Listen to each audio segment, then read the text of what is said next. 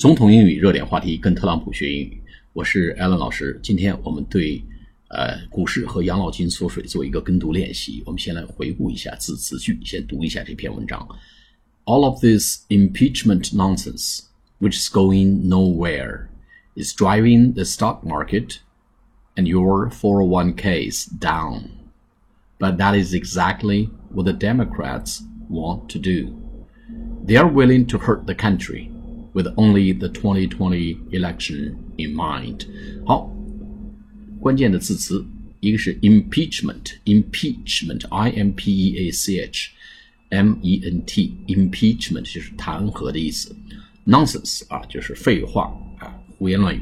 Which is going nowhere，going nowhere 就是呃一事无成，会不了了之，不会达到目的。Which is going nowhere 这些弹劾。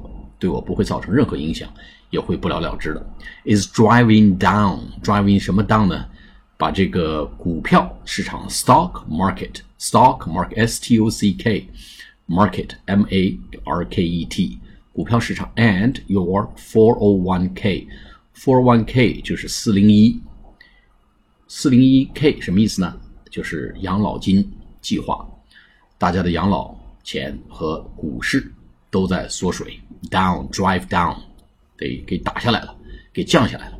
But that is exactly what Democrats want to do. Democrats 就民主党人，D E M O C R A T S，民主党人，这正是他们想要做的。They are willing to hurt the country，他们愿意伤害这个国家。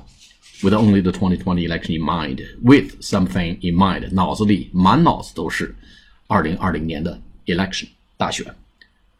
with something in mind，就满脑子想的都是什么什么啊？With 2020 election in mind，满脑子想的只是赢得2020年的大选。好，我们来做跟读练习。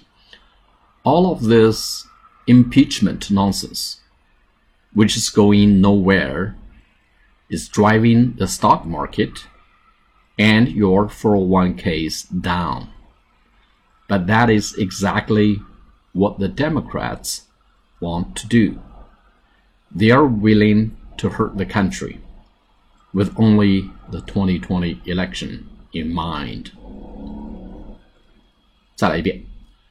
All of this impeachment nonsense, which is going nowhere, is driving the stock market and your 401ks down.